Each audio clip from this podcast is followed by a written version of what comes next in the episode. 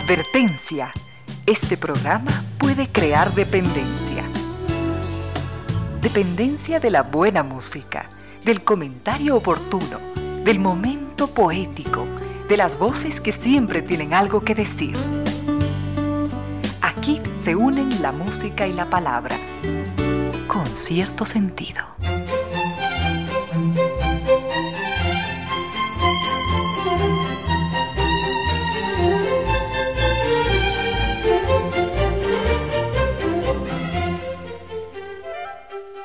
De la tarde y tres minutos. Bienvenidas, bienvenidos. Gracias por sintonizar Radio Suceso 101.7. Gracias por compartir estas horas de música, comentarios, entrevistas y ojalá, ojalá al final de la jornada, como siempre, podamos imaginar con estos favores que la fantasía nos hace, podemos imaginar que hemos rendido real, justo y merecido, merecidísimo homenaje a la inteligencia, a la sensibilidad, a la autoestima, a la confianza, a la alegría de vivir y siempre, siempre, a las ganas de luchar de todos donde quiera que nos encontremos, a las ganas de luchar por una vida más digna en lo individual y en lo colectivo. Y en esa tarea de cada tarde, de cada jornada, de manera generosa, inteligente, leal, nos acompañan ustedes con sus correos, contactos y mensajes en estas direcciones de las siguientes redes sociales.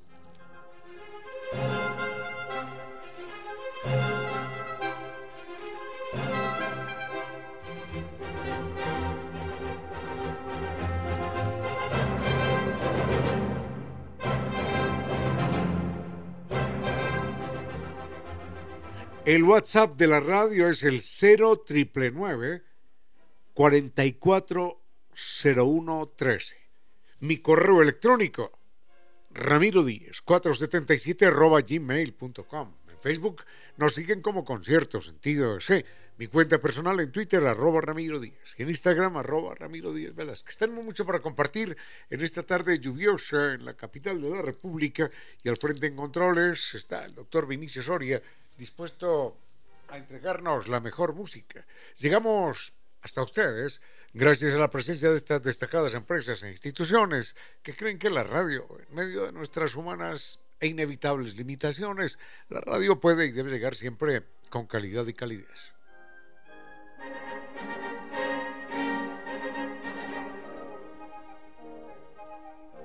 Tours nos propone un viaje verdaderamente extraordinario, es el carnaval de Oruro, mundialmente famoso. Recuerden que este es un viaje lleno de música, color, diversión, con guía acompañante desde Quito. Vamos a saber lo que es caminar sobre el cielo allí en el Salar de Uyuni, conocido como el espejo natural más grande del mundo, la Capadocia boliviana. La vamos a visitar porque es un lugar increíble en el Valle de la Luna. Y este recorrido maravilloso incluye la visita a Lima, al Cusco, Machu Picchu, Copacabana, La Paz y al Salar de Uyuni en la mejor temporada del año. Reserve sus cupos. Puede hacerlo hasta el 15 de diciembre con 500 dólares y reclamar un sustancioso bono de descuento. Pregunte también por el catálogo de viajes 2023. Recuerden, Carnaval de Oruro nos espera en San Viturs, Naciones Unidas y Veracruz, frente a la sede de jubilados del IES. Teléfono 600 2040.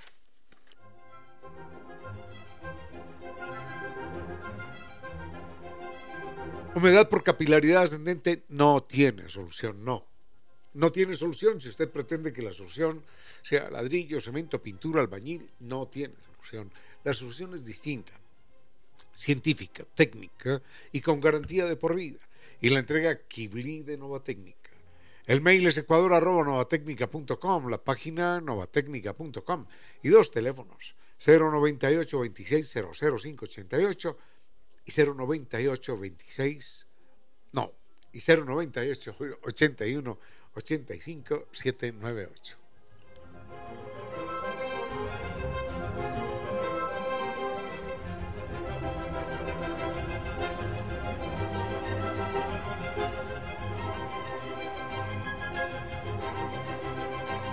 NetLife es mucho más que Internet. Recuerde que dentro de los servicios digitales usted cuenta con Microsoft 365 para que sea más productivo con OneDrive de 6 teras de almacenamiento en la nube y pueda mantener licencias originales Microsoft en sus dispositivos. Puede realizar inclusive llamadas internacionales por Skype y mucho más. Recuerde, contrate Microsoft 365 y pague la misma factura de su servicio de Internet. Conozca más en la página www.netlife.es o llame al 39 20.000. Recuerde, NetLife, número uno, mucho más que Internet.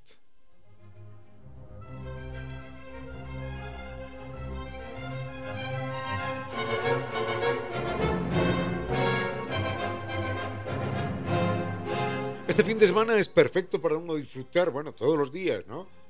Son perfectos para uno disfrutar de un buen regalo en gastronomía ecuatoriana. Es lo que nos ofrece, lo que nos ofrece Costa Sierra. La gastronomía ecuatoriana con perfecta sazón, impecable atención, todo está perfecto, porque la sazón reúne lo mejor de nuestros sabores y saberes. Recuerde Costa Sierra, Maravillas de la Costa, Maravillas de la Sierra, en Costa Sierra, allí en el sector de la pradera, frente a Flaxo. Atienden de martes a domingo, inclusive desde las 8 y 30 de la mañana, para que usted pueda programar sus negocios a la hora del desayuno, sus reuniones de trabajo a la hora del desayuno. De martes a domingo, Costa Sierra, sector de la pradera, frente a Flaxo. Y para sus reservaciones, marque el teléfono 098 311 0222.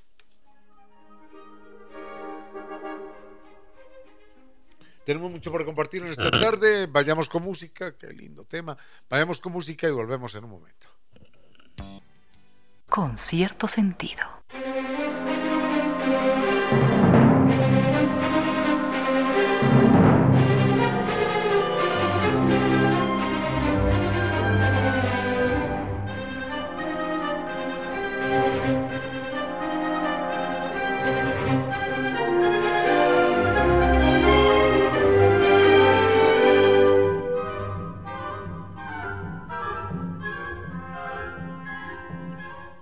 Muy bien, gracias, doña Celeste. Veamos esta primera pregunta. Ya, doña Celeste nos pregunta por qué es más respetuoso tratar a la gente de usted y no de tú. Mm, es una pregunta muy bonita que tiene que ver con eh, presencias, bueno, todos son arcaísmos en última instancia, bueno, no todos, pero hay muchas, la gran mayoría de las palabras son arcaicas cuando uno mira el origen de las palabras se remontan a, a siglos, siglos, y eventualmente a, milenios también. Eh, el origen de las palabras. Solamente unas palabras mm, pocas relacionadas con la tecnología eh, podrían considerarse no arcaísmos, pero o no arcaicas, pero eh, inclusive esas palabras mm, que están hoy presentes en la tecnología cotidiana están enraizadas necesariamente en otras expresiones que antes, que antes existieron o que existen, por supuesto. Entonces, la pregunta es ¿por qué si alguien eh, trata de tú, trata de una manera más familiar a que si trata de usted? ¿Por qué el usted es más respetuoso? Esa es una pregunta muy bonita y aprovecharé para comentarles lo que leí en alguna ocasión acerca de alguien que tuvo una experiencia en Vietnam. Es, algo muy curioso y lo vamos a ver en un momentito. Con cierto sentido.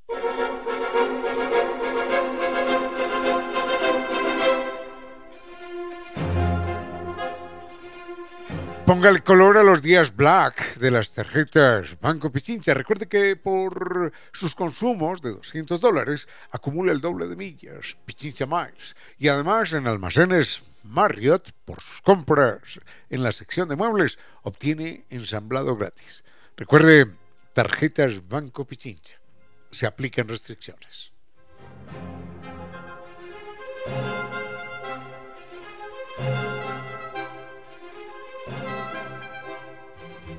Rápidamente, veamos por qué en castellano, mm, que es un idioma jerárquico, ¿no? por aquello de reyes y demás, eh, en el idioma castellano eh, hay distintos tratos. El más común es el, el usted y el tú. También existe el vos, pero el vos sí que es un arcaísmo mm, verdaderamente escaso se utiliza en Argentina, se utiliza en Costa Rica, una partecita de El Salvador y en Colombia en una parte que es Antioquia, el vos. Pero bueno, enseguida nos referimos a eso. Pero por pronto vayamos con el tú y con el usted. El tú eres, eres tú, el ser humano que tengo al frente, sin, sin ningún mérito, sin ningún título. Pero el usted es la contracción del vuestra merced.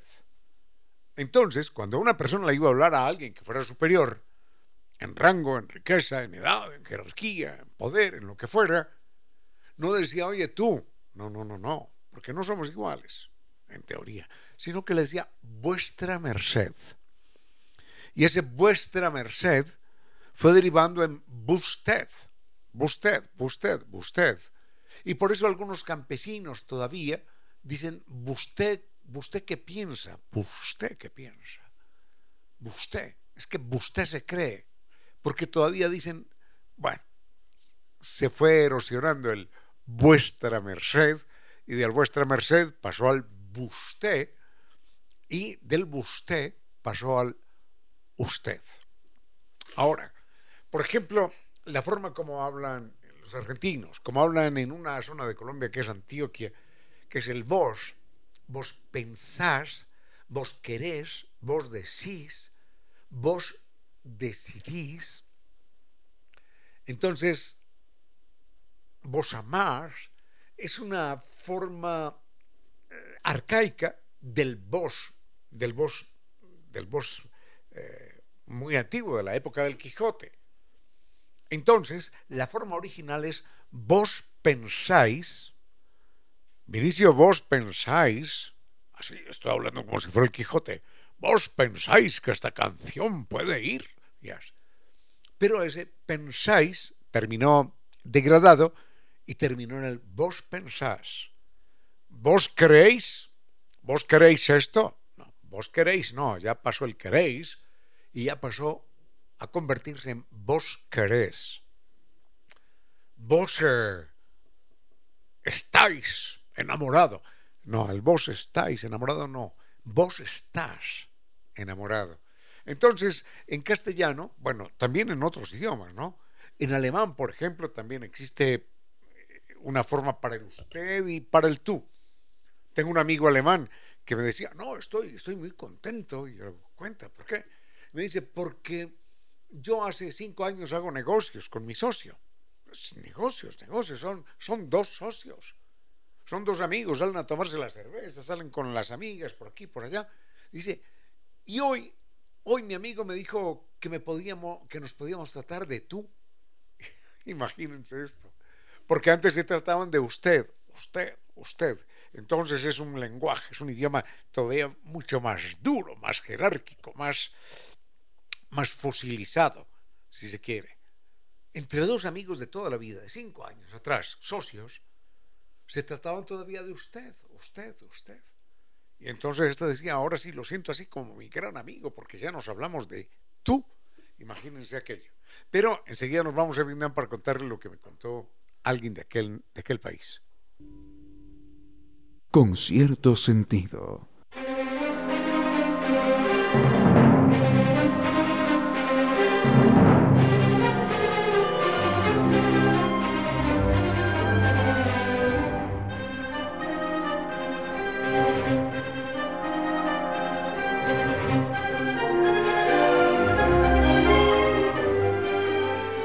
Pensamos, por ejemplo, que el inglés es más democrático porque simplemente es you y se acabó. You es usted el presidente, you el papa, you um, el vecino, you la persona que uno no conoce. Eh, you todo, todo el mundo es you. Pero en otros idiomas aparecen esas jerarquizaciones.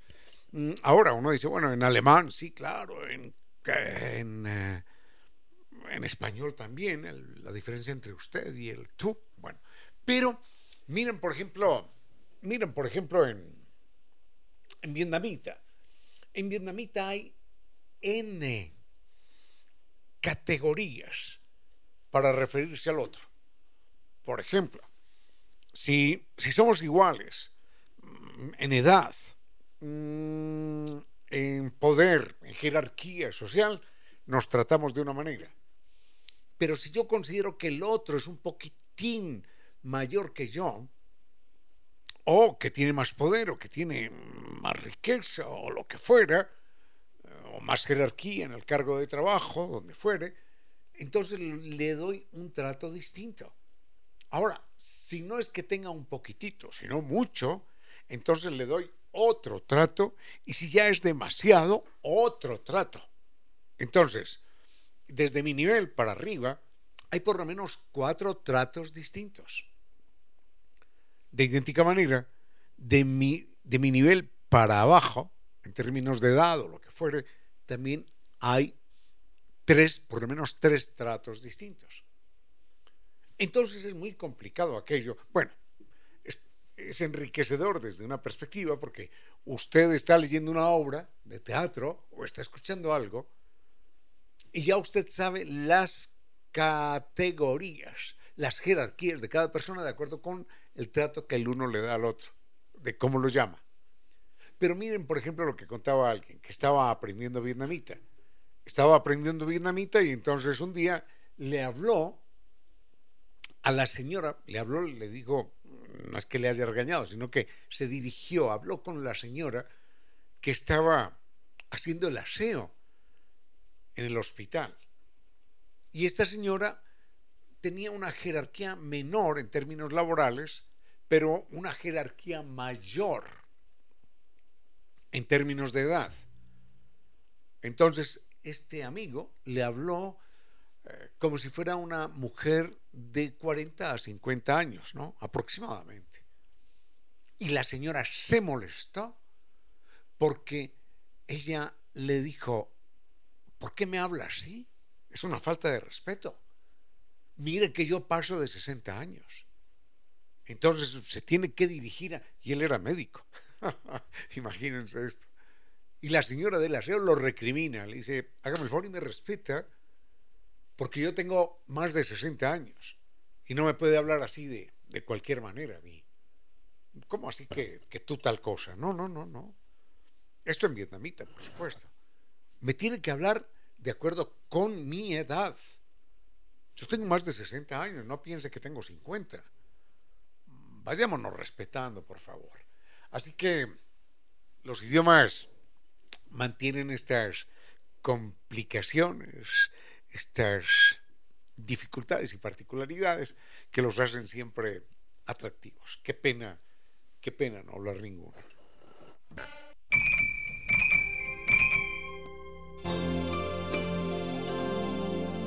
¿Por qué esta noche bajo el cielo pienso en ti más que en mí mismo?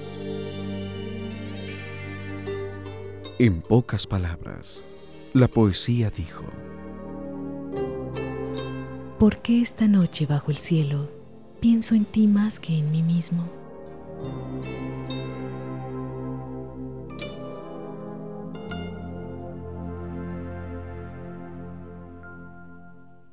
Sigue con ustedes, Ramiro Díez. Con cierto sentido.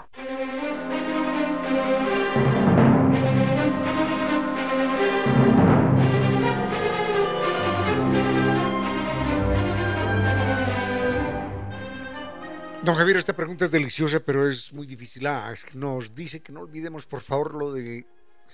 Ah, caramba. Lo de la medicina que quedó pendiente ayer. Y esta tiene que ver con la astronomía.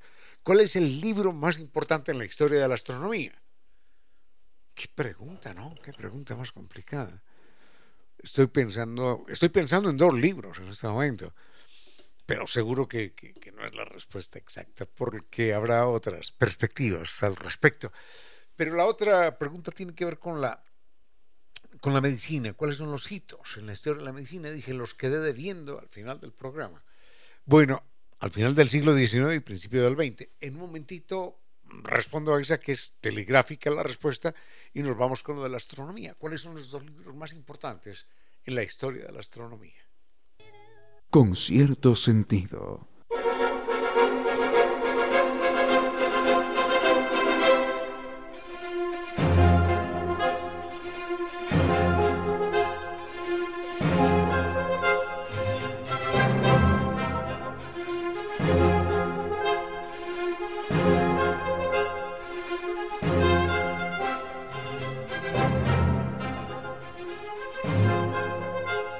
Esta Navidad, conéctese con el planeta. Recuerde que Mall Jardín le regala, nos regala un Mercedes-Benz 100% eléctrico.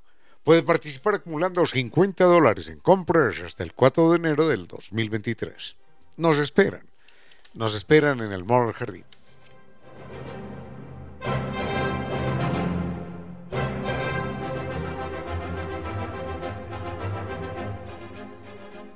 Esta pregunta es deliciosa, pero me parece que es imposible de responder con los elementos de juicio que tengo. ¿Cuál es el libro más importante en la historia de la humanidad? Yo me atrevería a citar dos libros. El uno, qué ironía, el uno por lo equivocado y el otro por lo acertado. Vayamos con el primero. El primer libro que es mi criterio personal, que considero el más importante en la historia de la astronomía, es un libro que no sé cómo se llama, no sé. Pero en todo caso lo escribió Ptolomeo.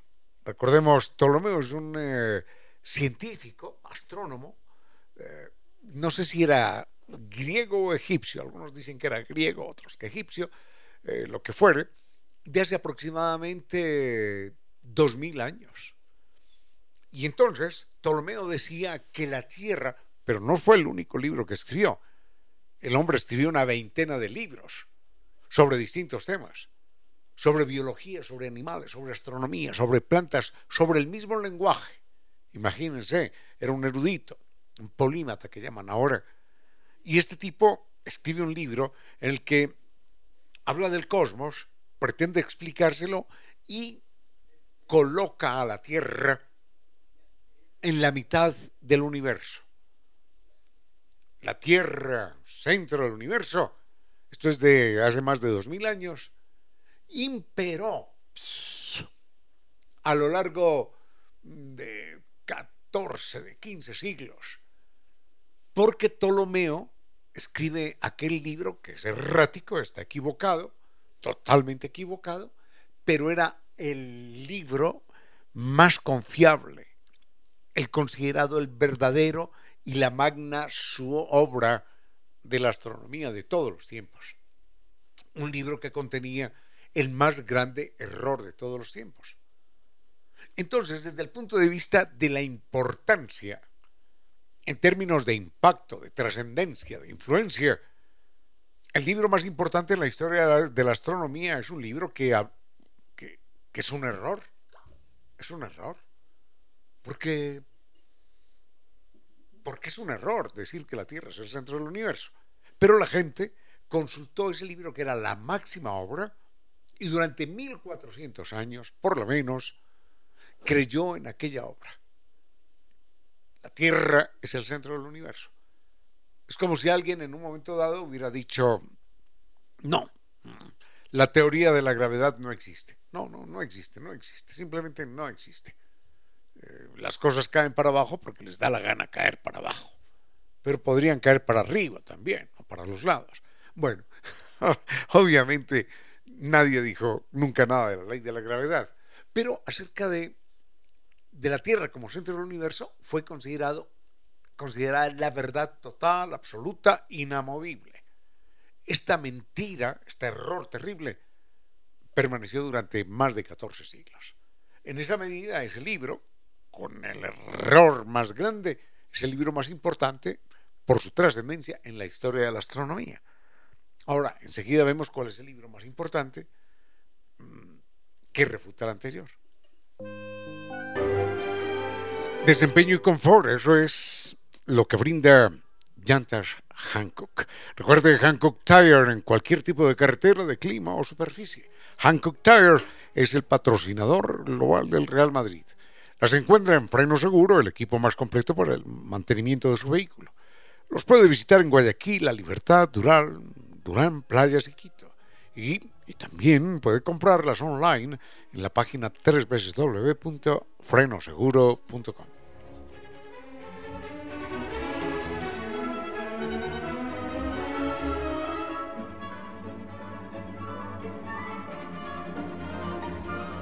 El libro más importante en la historia de la astronomía, porque predicó un error, el más grande error además, fue el libro de Ptolomeo. en el cual señalaba que la Tierra era el centro del universo. Es importante este libro, no solo por el tamaño del error, sino por la duración de aquel error que fue considerado la verdad absoluta, revelada, única, durante más de 1400 años.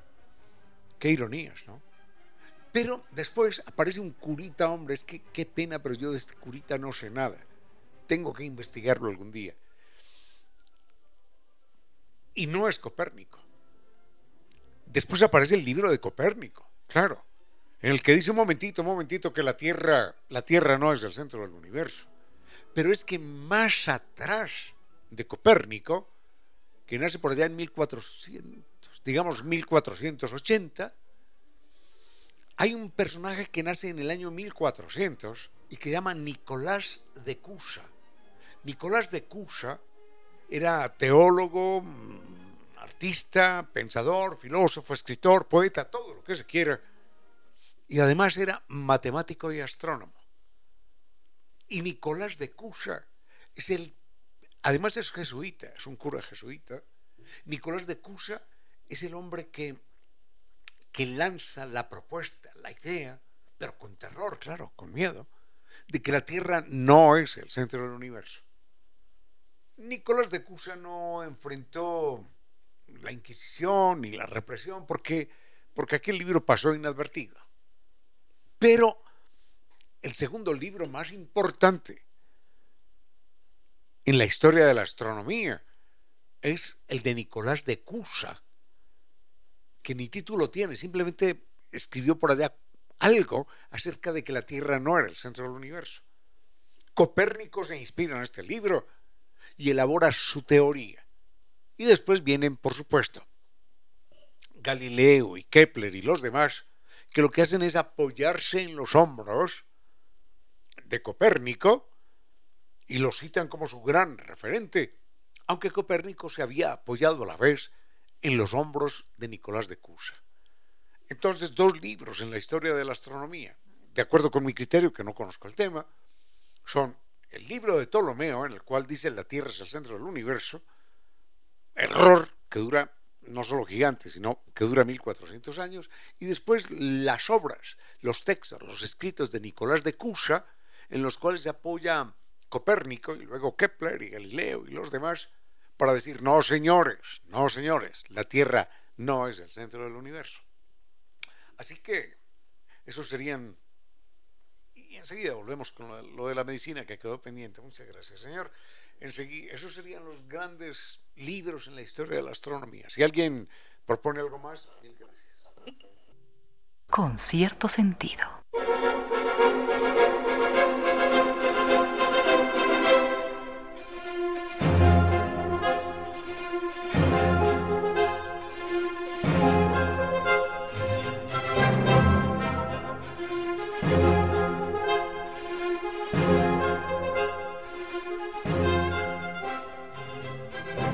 ¿Solución al problema de la humedad por capilaridad ascendente existe? Depende, depende de lo que usted llame solución. Si es una solución cosmética de cemento, ladrillo, pintura, albañil, bueno, existe y le dura dos meses.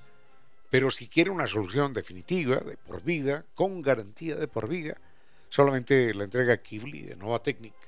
Recuerden que el mail es ecuador.novatecnica.com, la página novatecnica.com y dos teléfonos, 098 26 00588 y 098 81 85 798.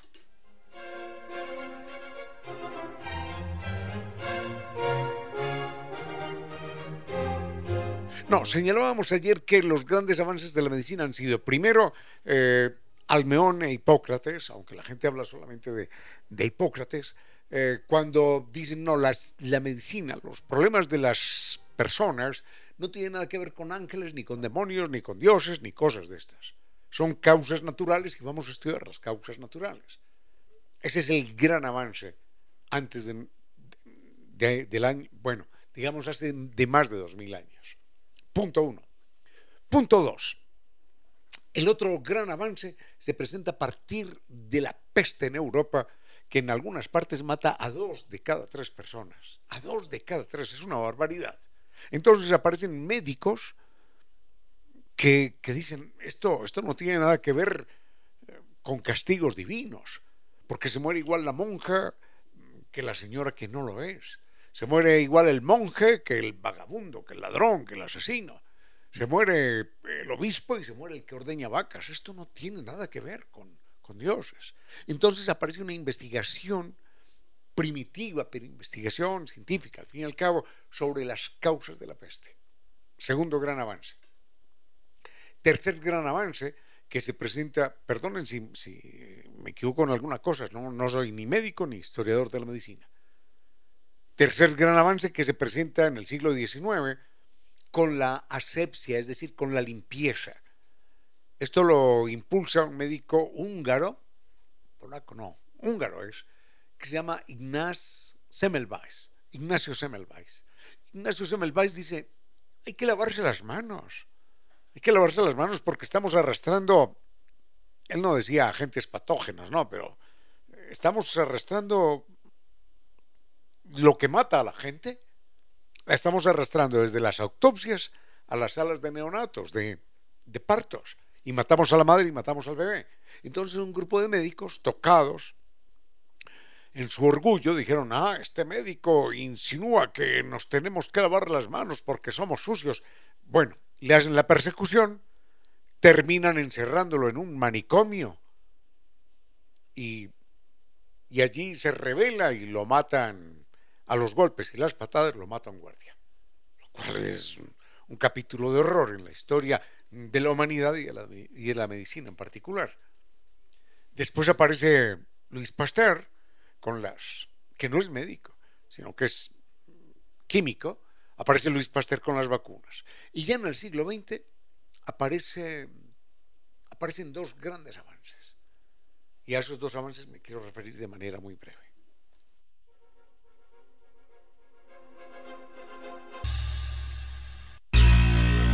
Nuestra compañera de oficina se iba a casar en una semana. Era la fiesta de todo el mundo. Y le escribió desde su celular a su prometido un mensaje tierno y apasionado.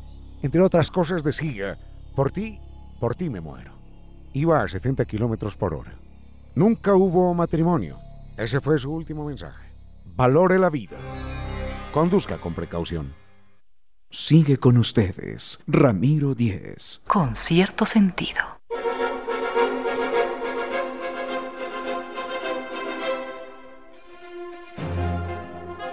Gracias a doña, doña, no, a don Alejandro, perdón. Gracias a don Alejandro que nos dice que yo ayer cometí un error. Tiene toda la razón, señor. Eso me pasa por hablar desde la memoria, desde la memoria desmemoriada que tengo. Eh, ayer dije, bueno, mañana o más adelante comento mm, lo grande que fueron eh, las vacunas de Pasteur y algo del siglo XX que son los rayos X obra de Rutherford. No, señor. Yo dije Rutherford, tiene toda la razón. No, Rutherford sí realiza experimentos con el átomo y demuestra el modelo del átomo, pero no, no es Rutherford el que descubre los rayos X, es Röntgen. Röntgen, que es otro científico que y los descubre de manera accidental. Él está un día trabajando y trabajando con unos rayos y de repente ve que los huesos de su mano están visibles allí en una pantalla. ¿Qué es esto? Y descubre que, que con unos rayos X que emanaban de una fuente, que los rayos X son invisibles, él podía ver lo invisible, que eran los huesos. Bueno, eso es finales del siglo XIX, principios del XX, digamos 1900. Y ese invento es el gran invento del siglo XX, o el gran descubrimiento, como se quiera llamar. Porque la medicina, imaginemos lo que sería la medicina sin los rayos X, e imaginemos lo que sería la medicina sin las vacunas y sin la anestesia de la cual hablábamos ayer. Entonces, grandes avances del siglo XIX, la anestesia, la asepsia, las vacunas y a finales, finales del siglo XX, del siglo XX, XIX, perdón, cerrando ya, para iniciar el siglo XX, aparecen los rayos X. De ahí para adelante no ha habido mmm, ningún avance. En el siglo XX no lo hubo. que se considerara del tamaño de la anestesia, no, de la importancia de la anestesia, no, ni de la importancia de las vacunas, ni de la importancia de los rayos X. Es decir, los grandes inventos y descubrimientos son del siglo XIX. En el 20 ya los desarrollamos, los afinamos, los perfeccionamos, mezclamos unos con otros y ya hemos garantizado con las vacunas y la penicilina y demás, hemos garantizado una más larga expectativa de vida. Pero los grandes avances se dan en el siglo XIX.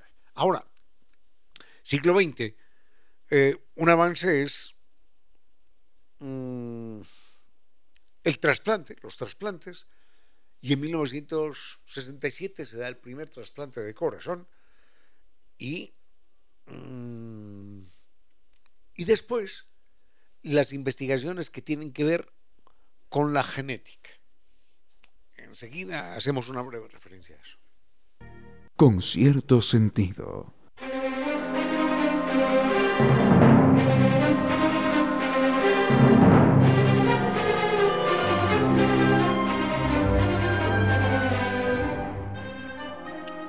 De martes a domingo, da ese regalo cuando pueda. De martes a domingo, Costa Sierra.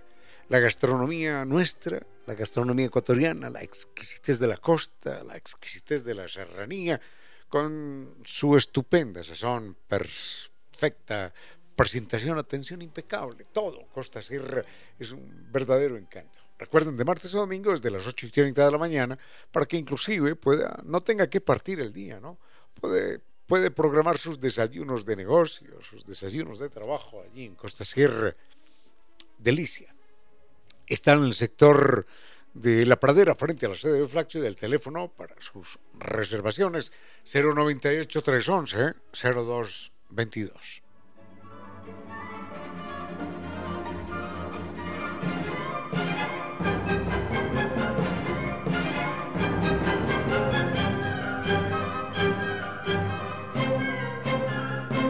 Bueno, estaba olvidando algo, enseguida comentamos lo de los trasplantes, o el trasplante de corazón y después todos los demás trasplantes que vinieron, hígado, riñones, etc. Mm, pero el, comentario que hice acerca de, mm, de los rayos X me quedó incompleto porque hubo un capítulo verdaderamente curioso que vale la pena mencionarse. Saben, a principios de siglo, ¡Qué barbaridad! Por eso Sócrates decía, la ignorancia es la causa de todos los males. A principios de siglo, ¿saben cuáles eran las instituciones que más compraban rayos X? Uno dirá, bueno, hospitales, clínicas. No, no, no, no. Cuando, cuando se descubre que si yo lanzo este chorro de rayos X sobre esta mano, sobre este pie, sobre lo que fuere, puedo ver en una pantalla las instituciones que más compran equipos de rayos X son los almacenes de zapatos. Los almacenes de zapatos en los Estados Unidos. ¿Cuántos morirían por causa de estas radiaciones? No se sabía que era mortal todavía. Entonces, los almacenes de zapatos decían, venga para que vea cómo están sus pies verdaderamente dentro de los zapatos. Usted no tiene que decir, mm, creo que sí, creo que no, no, usted los va a ver. Entonces la gente iba a comprar zapatos y miraba por la cámara, por la pantalla, si le faltaban dos centímetros, un centímetro adentro, si le maltrataba, si es que me maltrata aquí, me maltrata allá, con razón, no, no, está muy grande, está muy corto, y la gente era feliz sometiéndose a esa radiación mortal para examinar si los zapatos eh, no le bastaba consentirlos, no, necesitaban ver sus huesos dentro de los zapatos. Así que esta novelería, quién sabe cuántas vidas costó en los Estados Unidos como consecuencia de la moda, venga para que revise muy bien cómo le van a quedar sus zapatos en nuestro almacén que tiene equipo de rayos X. Imaginamos que no solamente el comprador de zapatos sufría la radiación, sino todos los que estaban a su alrededor, por supuesto. Bueno, dejamos eso ahí y venimos en un momentito con el trasplante de corazón y el tema genético.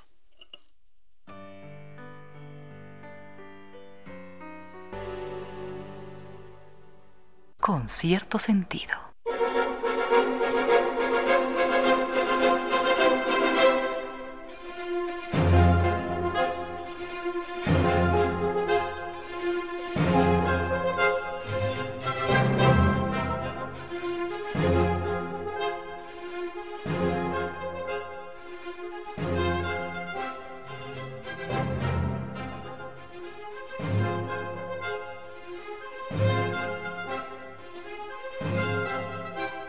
Llantas Hancock para que sienta realmente cómo, cómo debe portarse su vehículo, con agarre, con confort, con seguridad. Eso es llantas Hancock. Recuerde Hancock Tire, patrocinador global del Real Madrid. Las encuentra en Freno Seguro, el equipo más completo para el mantenimiento de su vehículo. Los puede visitar en Guayaquil, La Libertad, Playas, Durán y en Quito o comprar online en la página www.frenoseguro.com.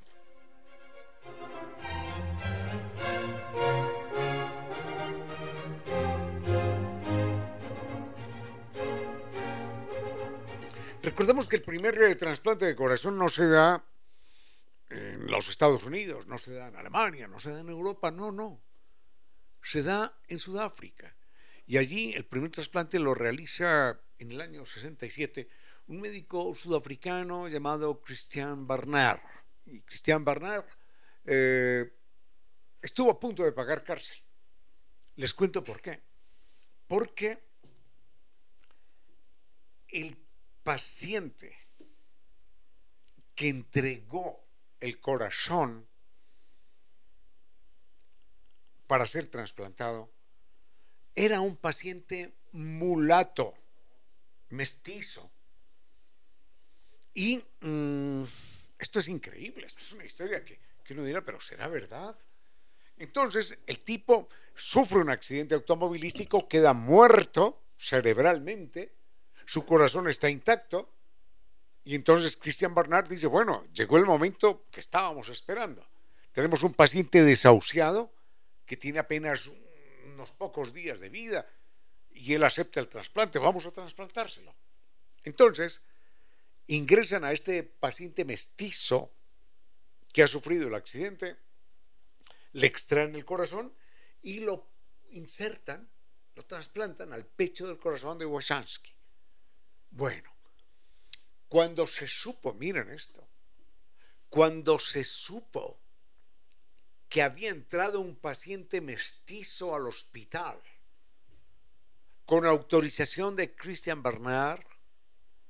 Entonces, Christian Bernard fue sometido a juicio, porque el apartheid era la segregación racial en Sudáfrica era tan dramática que el haber hecho eso era haber contaminado el hospital.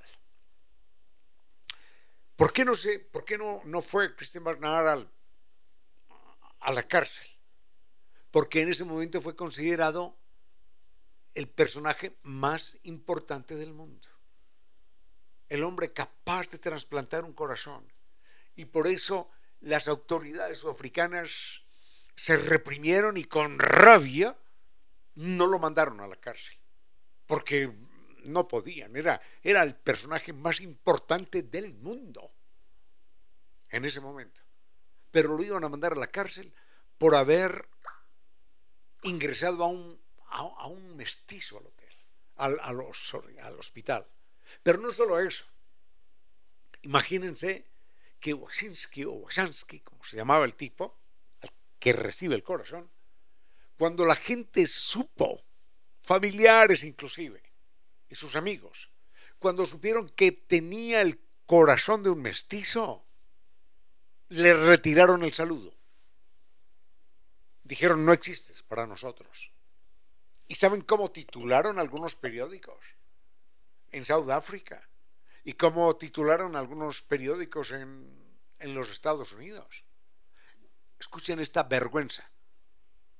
El corazón de un mestizo late en el pecho de un blanco. ¿Será posible? ¿Será posible tan repulsivo racismo en el mundo?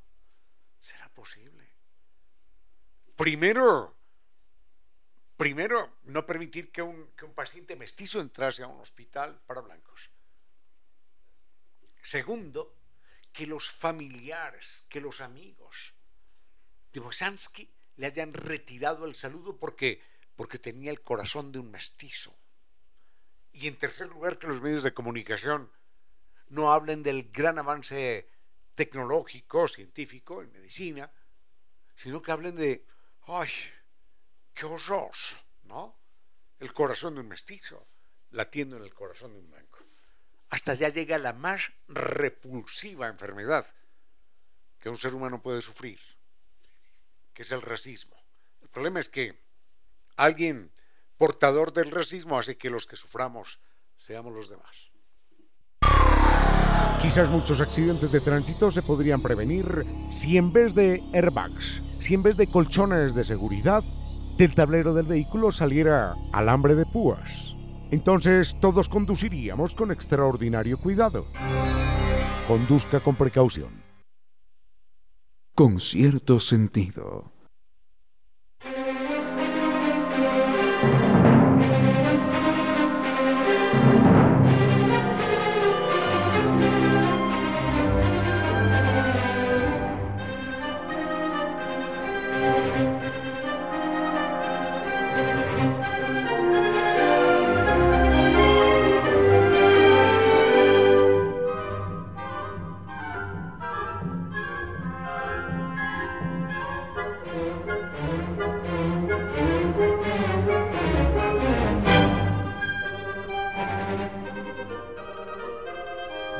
Vamos a dejar un momentito el tema de la historia del trasplante de corazón, porque tengo algo que contarles al respecto, pero será más adelante. Por lo pronto estamos aquí con la maestra Margot Leder Gerberg.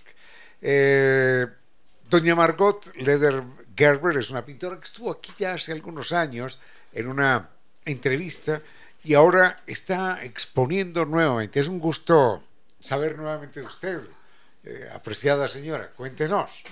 Bueno, muchas gracias eh, de recibirme, eh, Ramiro.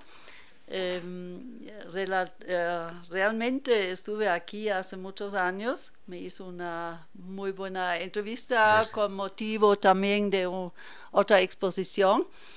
Ahora estoy en la Galería Sara Palacios. exponiendo una obra ¿Está que... dónde, Sara Palacios? Queda en Nayón, sí. Y esta exposición contiene muchas obras, muchísimas obras, como 60, algo así, mayormente trabajadas en la pandemia. En, los dos años de encierro, pues me encerré, como todos nos tocó, em, a trabajar.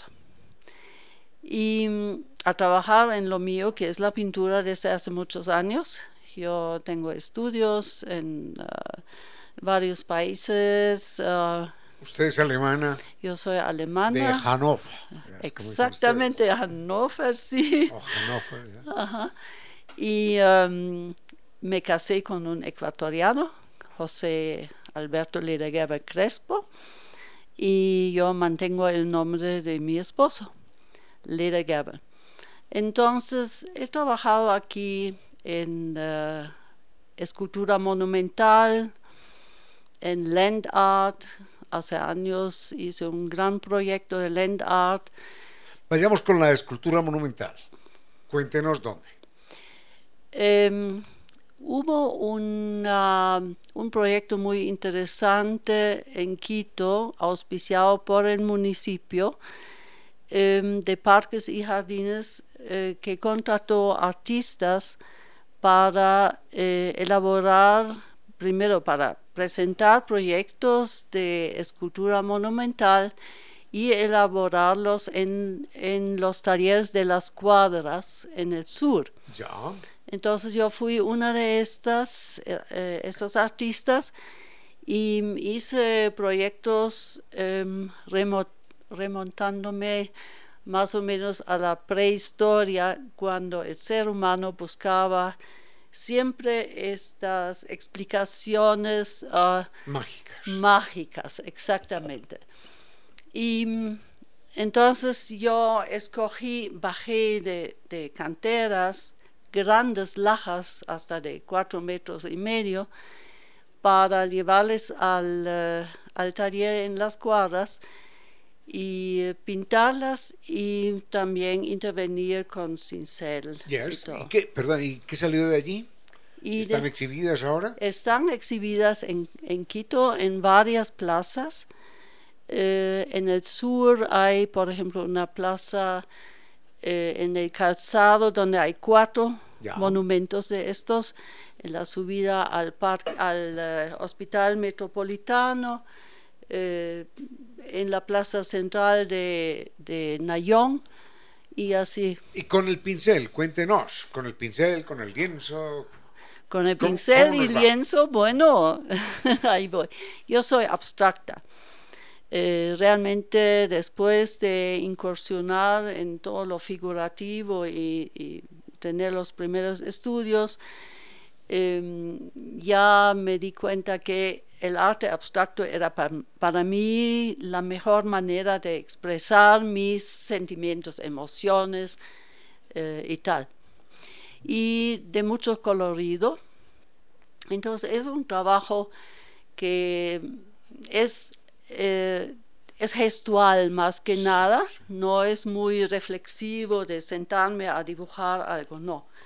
Yo cojo brochas y pinturas y lo... Y explota en ese momento. Ya, ahí lo exploto y, claro, sucesivamente trabajo sobre lo hecho. Entonces, trabajo en, varios, eh, Etapas.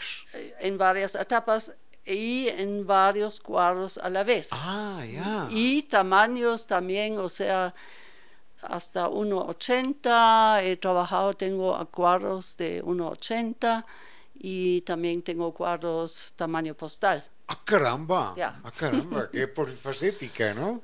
Eso es. Muy bien. Mm, ¿Usted sueña con su obra? ¿O no suele tener sueños? Porque los, lo- los, los músicos, me, me dicen los músicos, que a veces están dormidos y les llega la melodía. Mm, a los escritores les llega la frase con la que, o la historia que van a contar. Bueno, a veces pasa esto, a veces, no es lo normal, pero a veces me despierto de sopetón y mm, tengo alguna solución que estaba buscando, ¿no? Pero no me... ¿En términos de color o en términos de forma? No forma, no, sino, qué sé yo, si me quedo parada con, con alguna obra que no sé cómo, generalmente doy la vuelta y digo, bueno, ya se solucionará y yo sigo trabajando en otras, ¿no? Pero eso de la musa, y yo creo que es puro cuento, ¿no? Bueno, Picasso decía eso. Ajá. Decía, cuando la inspiración llegue, quiero que me encuentre trabajando. claro que sí. No hay, no hay otro, no hay otro método. Sí, ¿eh? sí, el sí. escritor experimenta el terror de la página en blanco. Así es. Ay, ¿Cómo empiezo? ¿Cómo empiezo? ¿Cómo empiezo? Y me pregunto si el pintor tiene lo mismo. El terror del lienzo en blanco. Del lienzo el blanco, sí, sí, sí, sí. Yo tuve un gran maestro, eh, entre muchos otros, Jacobo Borges de Venezuela. ¿Ya? Y entonces nosotros tratamos mucho este momento, o sea, cómo iniciar una obra. Entonces, si uno pone un punto en el lienzo, ya, ya hay una mancha, ya hay algo, ¿no es cierto? Y de ahí uno puede partir. Construir alrededor de... Ya, oh, ok. Yo necesito que usted en este momento mm, no sea la pintora, sino mi psiquiatra. ¿De A ver. Por esto. Porque entre las cosas que más me apasionan en la vida, o más me hubieran apasionado, habría sido pintar. Pero no soy capaz, no soy capaz. Entonces, en más de una ocasión he comprado lienzos y pinceles y tal. Y me entra el terror pánico paralizante y me da taquicardia cuando veo ese lienzo en blanco y no soy capaz de darle el primer pinturazo. No le puedo creer. Sí, ¿Sabe lo que pasa? ¿qué es pasa que eso? no. Sea eso- usted mi psiquiatra ahora. Sí, no, yo puedo enseñarle a vencer ese miedo. no, verá, eh, ha habido un gran pintor alemán, artista, no, no necesariamente pintor, eh, un gran artista que ha dado una pauta muy importante en Alemania, siglo pasado, ¿Se llamó? eh, Joseph Beuys. Bueno, a mí sabe quién, quién me enloquece en Alemania. Bueno, además de los Rembrandt y todos esos, que son flamencos y qué sé yo. Hay uno que se llama Spitzbeck. Bueno, ¿sabe quién es? Claro que sí, Bueno, eh, eh, ese, ese, ese- claro que sí. ese- yo, yo- yo lo adoro, yo lo adoro. Este, un, un, un chiste, Un ¿no? humor, Sí, pero un qué humor, fineza. claro, sí, sí. Solamente para que sepamos de qué estamos hablando, porque habrá gente que no lo conoce. Bueno, pero le- les, quiero describir un cuadro, ¿no? Un cuadro que va contra el armamentismo. Entonces muestra a un soldado así, ¡pum! uniformado. eh, ¿Cómo se llama esto? Distinciones en el pecho, así, un rostro feroz, dispuesto a matar, ¡pum! al lado de un cañón, ¿no? Y entonces, en el, ca- en el cañón, para que nos demos cuenta que eso no sirve para nada y que no han utilizado ni, ni el cañón, ni el uniforme, ni el gorro, ni el- en el cañón, allá en el hueco se ve a una paloma anidando. Punto uno. ¿Y sabe qué está haciendo este tipo de gesto feroz? Así, mirando, dispuesto a matar. Está tejiendo crochet. en posición de firme. No tiene nada que hacer, nada que hacer. Dice, pero así como es de millones, millones de, bueno, no digo nada, ¿eh? pero millones. Entonces, Spitzbeck es, yo lo adoro por eso, porque cada cuadro, además de ser un pintor perfecto, cada cuadro es, es de una crítica, de un humor maravilloso. Sí, fantástico, sí, lo conozco. Qué maravilla que lo conozcamos. sí. Eh, pero para volver a Boyce y a volver a su miedo de pintar, Ya, Boyce ha dicho y ha proclamado, y es una frase muy famosa, que cada ser humano es un artista. Sea lo que sea, haga lo que haga, en cualquier cosa. en cualquier cosa, Yes. usted hace arte. Usted, si quiere pintar, pinte algo, pinte como un niño. Y si esto les satisface, está bien. Ya. O sea, lo importante es que usted eh, se dé Que deje salir. rienda suelta. ¿no? O sea, no necesita ser Spitzberg o, o- o Rembrandt o alguien, o Beuys o alguien, sino haga unos garabatos aquí en un papelito mientras usted habla o algo. Y se irán apareciendo otros. y claro, entonces sucesivamente usted eh, va a ver sus garabatos y va a encontrar que tiene un valor. Muy bien. Volvamos, volvamos con, su, con su pintura. Vamos a verbalizar su pintura. ¿Cómo la describiría usted? Arte gestual abstracta. Gestual.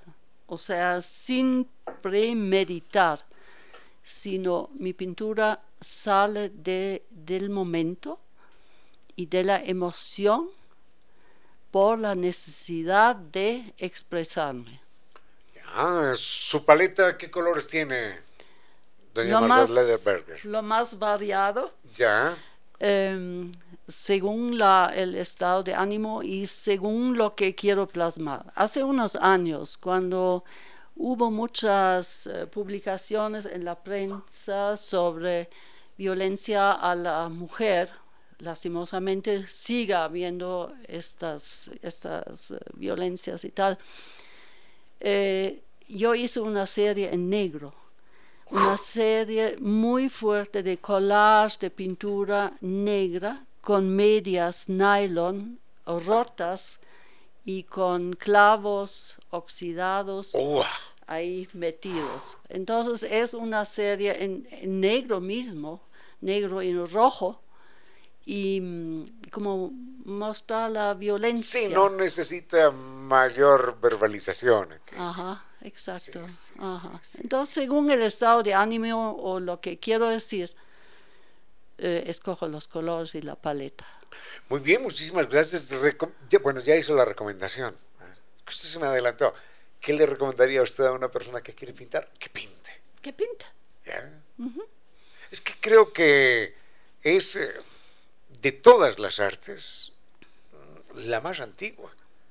Desde hace por lo menos, desde hace por lo menos 25.000 años, en Gascon, en Francia, estamos allí pintando. Estamos maravillados pintando. Yo he sido, siempre digo, cavernícola, porque yo he explotado esta... Eh, em, mm, explotado, ¿no? Sí, sí, sí. Ah, esas cavernas, las Cuba Altamira, eh, unas desconocidas, he trepado montañas. ¿Conoce Altamira? Sí, como no. Pero, a ver, ¿conoce la original, original? No, no, ah. no llegué a la original. Porque sucede lo siguiente, esto es una curiosidad nada más. Las cuevas de Altamira ya uno no las puede ver.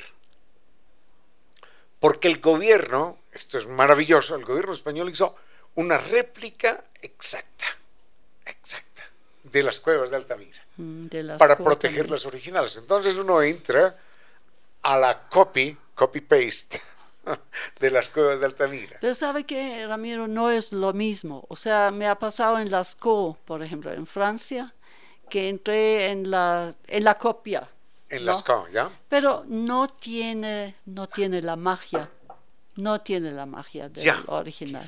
Ahí está, ahí está la diferencia. Cuando Picasso vio aquel bisonte de Altamira, dijo, qué pena decirlo, pero no hemos inventado nada. Así es. No hemos inventado ese bisonte, embistiendo feroz, furioso. ¡Qué bárbaro! ¡Qué fuerza! ¡Qué, qué creatividad de aquel pintor! Pero claro, y no eran pintores, sino eran seres humanos que vivían de la cacería y tal. Claro. Y es la emoción del momento que ellos sabían transmitir. Pero además es que el tipo, ese, abuelo nuestro de hace 25 mil años, lo que hace es aprovechar una saliente en la roca y dice, esta saliente en la roca puede ser esta parte del bisonte y lo completa con una maestría, claro, con una genialidad extraordinaria. Sí. Me hizo ilusionar usted. ¿Ah, sí? Sí, sí, voy a empezar a pintar. Me sirvió usted como psiquiatra en todo caso. Bueno, voy a pintar, en algún momento voy a pintar, en algún momento. En algún momento. Va a brotar. No, y yo, por ejemplo, ah, eh, yo... la, la, la, petrografía, la geología me encanta. Em, entonces yo he buscado eh, signos del ser humano de hace 20 mil años, algo así, en paredes, en, diferentes partes del mundo y em, incursionado en esto porque es algo que me fascina. Ah, en el Amazonas tenemos algo de petroglifos. ¿Cómo no? Hace muchos años fui allá a Chilón, a toda esta zona, con el libro del padre Porras en mano y buscando eh, petroglifos. Y me acuerdo en un pueblo, no me acuerdo ahora cómo se llamaba, una monjita decía, bueno, yo le llevo eh, para ver unas piedras eh, así pintadas, ¿no? Y grabadas. Entonces pasamos, bueno, la monjita en un atuendo blanco. Ya. Y nosotros tuvimos que treparnos, o sea, no por pantanos, lógicamente, pero había pasto de este alto y, todos nos, nos embarramos, la monjita tuvo que subir sus, hábitos. hábitos y todo.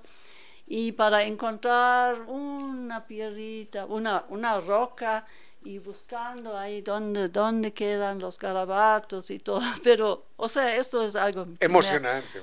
En el Sáhara hay eh, petroglifos eh, que muestran que allí hubo rinocerontes y caballos y animales grandes. es fantástico. No, es un mundo Pero bueno, maravilloso. Salgamos del Amazonas y del Sáhara y vayamos a la exposición de Sara Palacios. ¿Qué día y desde qué horas está abierta?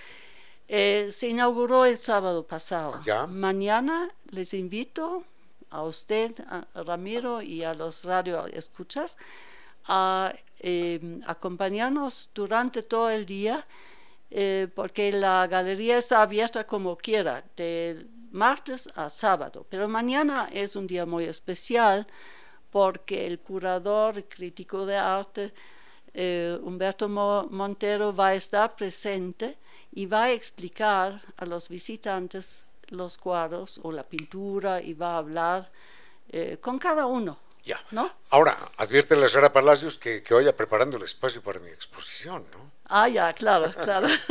Por favor, bueno, muchísimas gracias, doña Margot, maestra Margot Leder Kerber. Muchísimas gracias. Y le vamos a pedir un favor.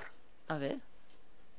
Haga la invitación en alemán, en su bella lengua porque en Hannover hablan muy lindo, venga, ¿eh? tienen un acento muy bello ustedes. Sí, en Hannover sí. Mi acento en español, claro, siempre. No, es perfecto, venga, venga. Pero hagámoslo en alemán porque es una lengua, la gente dice es muy rudo, muy áspero. No, es bellísima lengua. Gracias. Por favor. Um, äh, guten Tag, ich lade alle herzlich ein, äh, um meine Ausstellung zu sehen. Meine Ausstellung wird bis Januar laufen. Und äh, jede Woche von Dienstags bis Samstags äh, kann man sie besichtigen. Consta. Bueno, muchísimas gracias. ¿eh? Danke, okay, danke, muchas danke gracias, Ramiro. Muchísimas gracias. gracias por ¿eh? ese espacio. Gracias, maestro.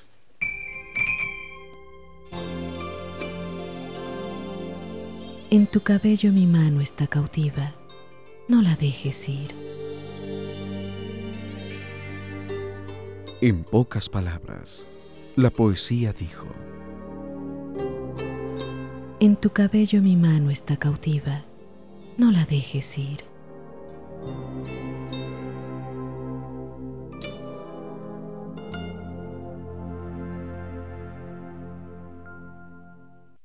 Con cierto sentido.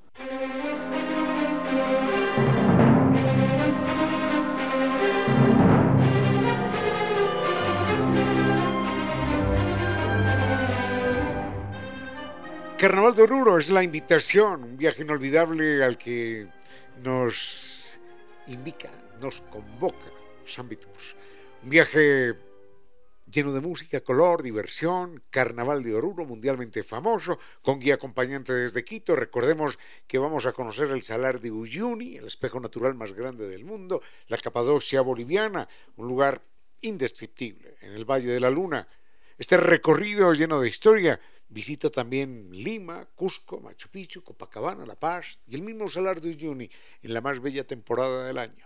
Recuerde que si usted reserva su cupo hasta el 15 de diciembre, puede recibir un jugoso bono de descuento. Pregunte por el paquete de viajes para el 2023. Y el Carnaval de Oruro, recuerde, nos espera en San Viturs, Naciones Unidas y Veracruz frente a la sede de jubilados de IES. Y el teléfono 600-2040.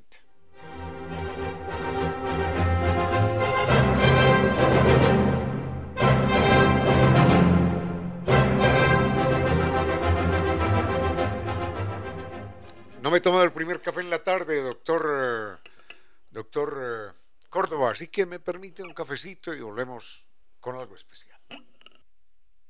Este es un tiempo con cierto sentido para que de todos broten las luces que todos precisamos.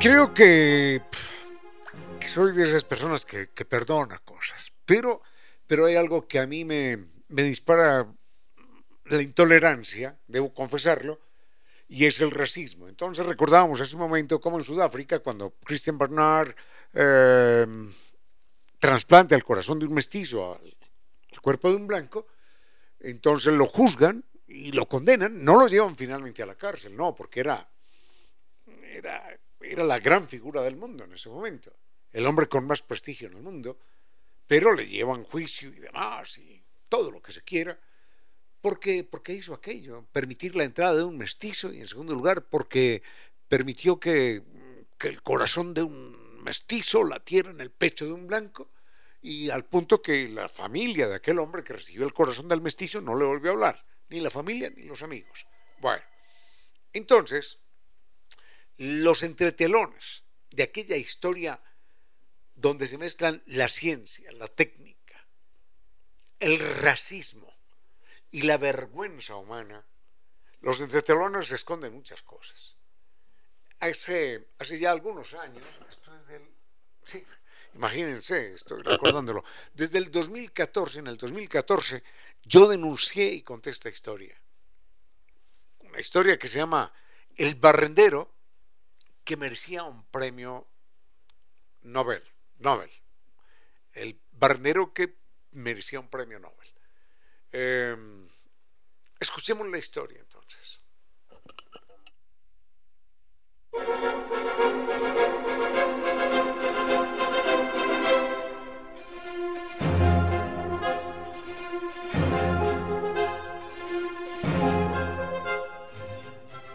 El mundo conoce la historia del niño que vio morir a su hermano menor de un ataque al corazón cuando jugaban. Juró entonces hacerse médico y salvar vidas. Era el doctor Christian Bernard, primero en trasplantar corazones. Era la Sudáfrica del apartheid. Y en el segundo trasplante, por poner el corazón de un negro en el pecho de un blanco, fue sentenciado a la cárcel. Razones primero aceptar a un negro agónico en el hospital y contaminar el cuerpo de un blanco. Bernard fue perdonado solo gracias a la presión internacional. Lo que casi no se dijo es que tras el milagro de la ciencia estuvo el barrendero del hospital. Cada trasplante era una obra perfecta, con un equipo de 20 especialistas, cirujanos, contra el tiempo, durante horas y horas y entre ellos un hombre negro que para entrar al quirófano simulaba que barría afuera, en el corredor.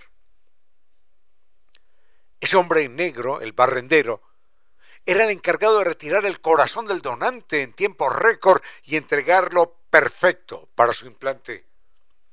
Ese barrendero, que era el mejor cardiocirujano del mundo, se llamaba Hamilton Naki. Pero, pero ¿quién era en verdad aquel hombre? ¿Quién era Hamilton Naki? Era un negro. Y en Sudáfrica eso era menos que nada. De niño vivió en una casucha con paredes de cartón y latas, sin agua y piso de tierra. Y un día tuvo suerte. En realidad, el mundo tuvo suerte cuando aquel negro entró como jardinero a la Universidad del Cabo.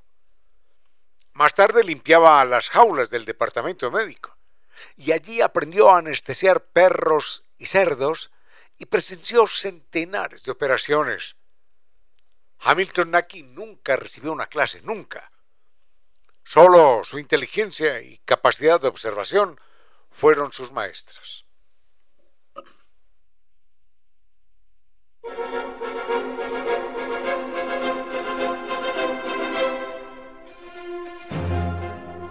Y solo Christian Bernard le rindió un homenaje celosamente silenciado cuando dijo, el doctor Naki, el mejor de todos nosotros, habría llegado lejos si no fuera por el maldito racismo.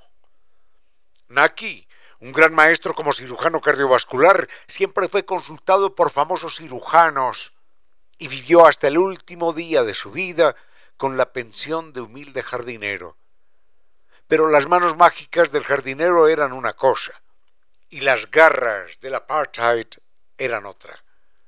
El gobierno sudafricano, incapaz de arremeter contra Barnard, atacó al médico australiano. Escuchen esto. Atacó al médico australiano que informó del donante negro. Le prohibió de por vida a ese médico australiano. Le prohibió de por vida el ejercicio de la medicina, amparado en lo que se conocía como la ley de exterminio del comunismo.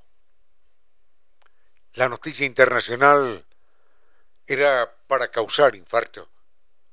No, no se hablaba de la progresa científica, sino de la cuestión racial. El corazón de un negro, ese era el titular. El corazón de un negro late en el pecho de un blanco. Para completar, aparecieron los filósofos delirantes. Y un famoso médico dijo, bueno, este es el final y es la degradación última de la vida cristiana.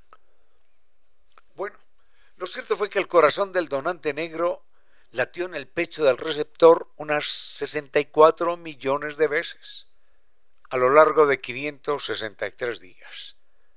Tiempo suficiente para dar gracias a la ciencia, al doctor Barnard y claro, al jardinero Naki. Hasta ahí, hasta ahí la historia de la ciencia, del racismo, de los trasplantes de corazón y de las vergüenzas que nos hacen sentir algunos humanos. Tiene que existir alguna luz entre la noche más espesa, algún país desconocido donde no exista la tristeza. Esa luz, ese país, está dentro de usted. Gracias por compartir con cierto sentido. Con cierto sentido.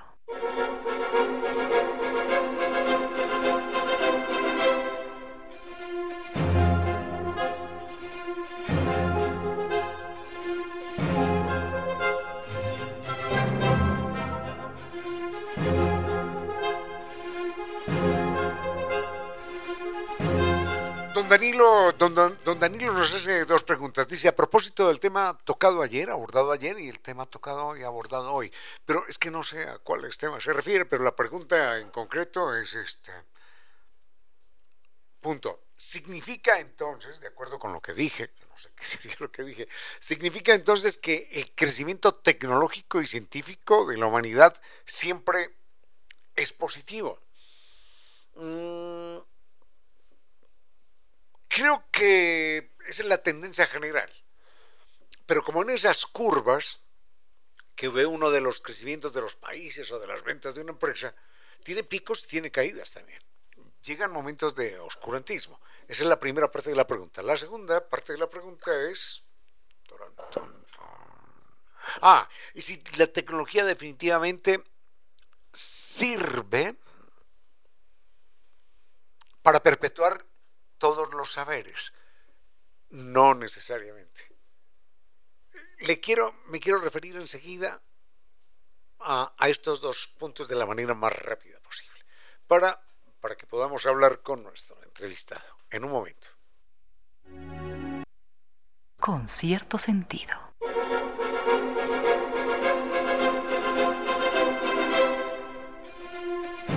Ya, en un momentito vamos a hablar acerca de de si la tecnología sirve para perpetuar o no saberes. Puede perpetuar algunos, pero puede eliminar otros. Solamente señalemos esto. El descubrimiento más, o no, no descubrimiento, el invento más importante en, en la historia del siglo XV-XVI es la imprenta. Es una maravilla. Es que, es que saber que podíamos perpetuar y multiplicar los libros y apropiarnos de lo que sabían ya los asirios y los griegos y los romanos y que de ahí para adelante ningún conocimiento se iba a perder. Bueno, la imprenta se coloca en el top, top de los grandes aportes en la historia de la humanidad. Y claro, perpetuó muchas lenguas, pero borró otras. Las lenguas que no recibieron el favor de la imprenta fueron borradas de la historia borradas. Y las lenguas que recibieron el favor de la imprenta se perpetuaron. Y fueron una minoría. Mire, en York, por ejemplo, en Inglaterra, una persona de York, que está al norte, digamos que está a, dos, a tres horas de Londres, en auto, yo no sé, a tres horas quizás, una persona de, de York, bellísima ciudad, no se podía entender con una persona de Londres. No se podía entender y tampoco se entendía con una persona de Gales. Y en, Francia, una persona de Marsella, al sur, no se entendía con alguien de Normandía. Y en Alemania, el que estaba al sur, en la zona Bávara, no se entendía con el de Hamburgo, por ejemplo, o el oriente con el occidente. En España había gente que no se entendía, porque era multitud de lenguas. A mí no me gusta hablar de dialectos, porque no, de lenguas. Y en Italia igual. Entonces, cuando llega Shakespeare, unifica un inglés, un inglés el suyo. Y ese inglés es el que se impone. Cuando llega Dante, Dante Alighieri, unifica un italiano que es el suyo, pero borra, borran decenas de lenguas. Y así, así va sucediendo en todas partes. Entonces, desaparecen y desaparecen lenguas todos los días si no han recibido el favor de la imprenta en un momento dado. Y hoy de Internet. Ese es el problema. La tecnología puede perpetuar algunos, algunos saberes y a otros que no, no, no, no por eso son, son no valiosos, a otros que también son valiosos simplemente los borra, porque no reciben la bendición de la, de la tecnología. Punto uno. Y punto dos, sí, tengo tiempo de hacer este otro comentario. Si el crecimiento de, del conocimiento es, eh, y de la tecnología ha sido siempre eh, sostenido, ¿no? No, no. Bastaría un contraejemplo para mostrar que no. Usted, por ejemplo, Vinicio o cualquiera de nosotros, podría sentirse más a gusto Mm, más cómodo, más armónico, viviendo en la Grecia de hace 2200, 2300 años, que en la España de hace 1400. Los griegos sabían que la Tierra giraba alrededor del Sol. Los griegos sabían que el Sol era más grande que la Tierra. Los griegos ya, escuchen esto, ya hablaban de evolución. Ya Hipócrates decía, no, no, no, si una persona está enferma aquí no es cuestión de, demonios ni de, dioses. Aquí hay causas naturales. Los griegos ya calculaban eh, el teorema de Pitágoras, que lo conocemos, y desde los egipcios también. En la edad, en cambio, en la Edad Media, si usted se enfermaba era el demonio, y si se alivaba era un dios. Eh, la Tierra era el centro del universo, el centro, y éramos más grandes que el Sol. Y no nos movíamos, ¿no? Estábamos ahí quietos. ¿De acuerdo? Eh, bueno, todo así por el estilo. Era el oscurantismo. Así que pasamos de una época de oro brillante en la Grecia antigua a sumirnos en un mar de superchería y de oscuridad y de fanatismo y de locura. Pero hay otro elemento del que nos va a hablar enseguida un queridísimo amigo, que es la, el crecimiento, el crecimiento feroz de la tecnología, que hace que cada día seamos más y más ignorantes. Como dice Serrat, vivimos en un mundo de botones que nadie sabe cómo funcionan. Bueno, vayamos con mi tema musical y volvemos con nuestra entrevista. A esta hora, recuerde que si no hacemos algo por la naturaleza, entonces la contaminación no nos dará respiro. Con cierto sentido.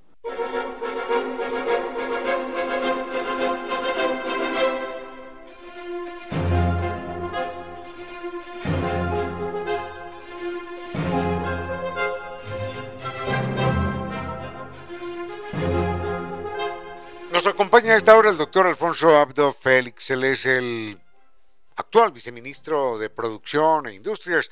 Es un graduado de la Universidad de San Francisco de Quito en la carrera de Administración de Empresas y Marketing. Tiene un máster en Políticas Públicas y Desarrollo Económico de la Universidad de Torcuato Tella eh, de, Argentina, becario de la Comisión Fulbright y eh, de la Universidad Estatal de Michigan en Estados Unidos. Doctor eh, Alfonso Abdo, gracias por estar aquí. Cuéntenos de sus planes y de los planes de su ministerio, porque sabemos que tienen algo preparado importante para el 24 y 25 de este mes, para las pymes. Pónganos en escena. Así es, Ramiro. Eh, muy buenas tardes y un gusto estar acá. Saludo a todos los oyentes. Efectivamente, como Ministerio de Producción, eh, y ahora que hablábamos justamente del conocimiento, de la dificultad, ¿verdad?, de poder estar al día con el conocimiento eh, en las diferentes disciplinas, pues justamente hemos visto nosotros que respecto a las MIPIMES, que son el 98% del el sector productivo, del tejido productivo. Señor, esa cifra hay que decirla lentamente, porque es que nadie se la imagina. Definitivamente, es decir... La repite por favor despacito. El 98%, es decir, casi la totalidad de unidades productivas en nuestro país son micro, pequeñas y medianas empresas. Es una barbaridad. Definitivamente, y es por eso que cuando hablamos de las grandes políticas eh, industriales o de competitividad, eh, muchas veces eh, quien es una pequeña, una, pequeña, mediana o microempresa, siente que se queda por fuera.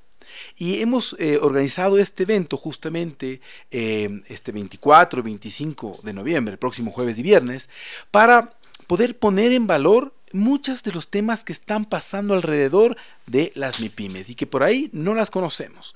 Entonces hemos dividido eh, un sinnúmero de actividades. Tenemos alrededor de 45 actividades que van a pasar en la plataforma financiera de la Avenida Amazonas. ¿95? 45. Eh, ah, perdón. 45. diferentes actividades en cuatro segmentos. Un segmento que tendrá que ver con el acceso a mercados, cómo las MIPIMES acceden a mercados, a los diferentes mercados. Otro que tiene que ver con el tema de financiamiento. Bueno, ¿cómo puedo acceder tanto a soluciones tradicionales, si soy una pyme, o a soluciones que son nuevas, novedosas, no tradicionales? Por otra parte, tenemos el tema de innovación. ¿Qué está pasando en los temas de innovación para la MIPYME y cómo puedo yo justamente exponerme y estar más cerca de esos mecanismos que me permiten innovar? Y finalmente un sinnúmero de charlas al cual hemos puesto eh, conocimiento al nombre del segmento que lo que busca es justamente hablar de estos otros tres pilares justamente tenemos foros expertos que vamos con los cuales vamos a ir tocando eh, temas que son de verdadero interés del emprendedor, del artesano o del pequeño productor. Vayamos por partes, eh, regresemos a lo primero y empecemos a poner ejemplos concretos. Lo primero que usted menciona es el tema del mercadeo. Esa es una variable económica que, por supuesto, o es un, un asunto económico que, por supuesto, no es independiente.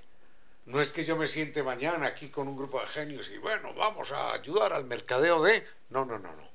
Eso depende de muchas circunstancias, desde lo tecnológico hasta lo económico elemental cotidiano, que la gente tenga capacidad de consumo, que tenga un ingreso que le permita acceder a lo básico elemental en términos de calorías, pero también en términos de bienes y servicios.